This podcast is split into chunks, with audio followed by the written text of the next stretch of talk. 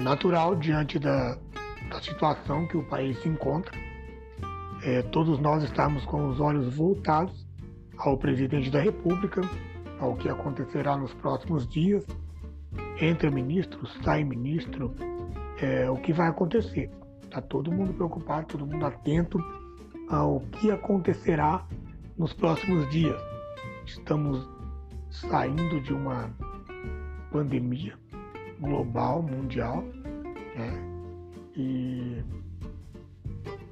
como será o amanhã? Todos nós ficamos preocupados, isso é muito natural. Porém, é, precisamos nos atentar ao fato de que a República Federativa do Brasil ela é formada por municípios. Né?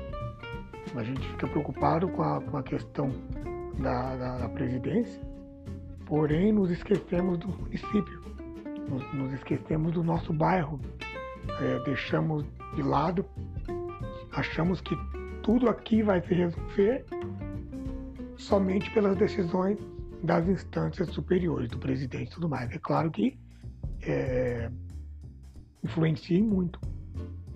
Porém, precisamos voltar os nossos olhares e nos atentarmos ao nosso município.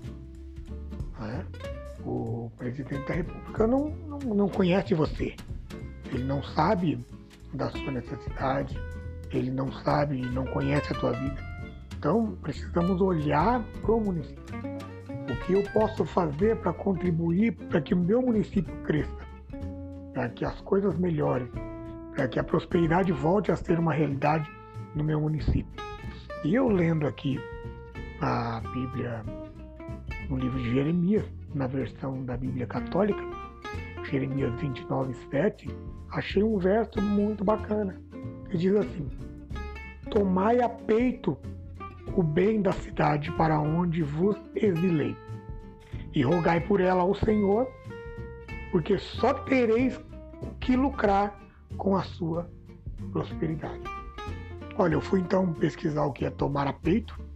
Tomar a peito, então, é, é um, um ditado popular português que tem como, como significado ânimo, valor, coragem, né, no seu sentido figurado Tomar a peito é empenhar-se, é, é, é desejar do íntimo da alma, com decisão.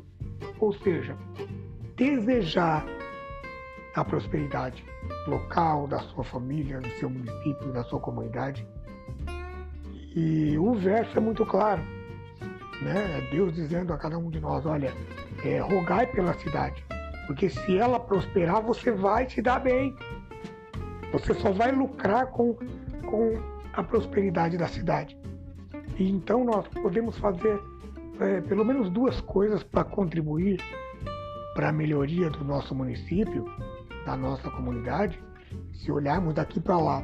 Né? A gente está muito preocupado em olhar de lá para cá, né? do governo federal para o municipal. Vamos, vamos olhar daqui para lá, né? Da, do município para a, a, o país é, podemos fazer algumas coisas. Em primeiro lugar, seria tomar a peito. Assim empenha, deseja o bem da cidade. Quando há alguma promoção de incentivo do comércio local, contribua também com o comércio local. Porque se a cidade for bem, você vai bem. Certo?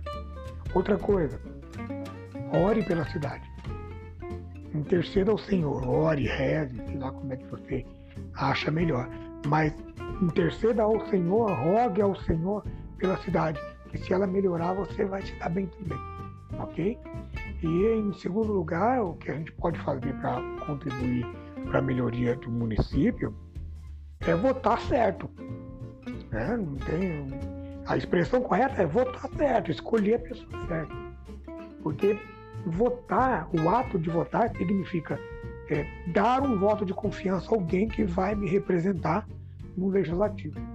E se você não escolher alguém que você pode confiar, que você tenha acesso, que você possa ali é, poder sempre ter acesso a ele para poder conversar e dialogar sobre melhorias da comunidade, vai ficar muito difícil. Então esse ano é ano eleitoral e eu digo a você, comece a olhar para o município. Não é para deixar de lado as outras coisas, mas olhe para o município. O que você pode fazer para contribuir com a transformação, com a mudança? Podemos sim mudar o nosso país, mudando o nosso município, mudando a nossa postura, mudando o nosso jeito de votar, não vendendo voto, sendo mesmo é, sincero e verdadeiro, não vendo voto.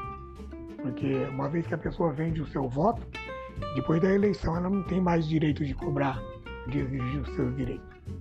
Então, eu quero deixar para você essa dica, né? É essa motivação. Pense no município, deseje o bem do município e escolha o seu representante de modo correto. Escolha quem vai realmente te representar. Esse é o meu desejo. Um forte abraço do seu amigo Rogério Francal.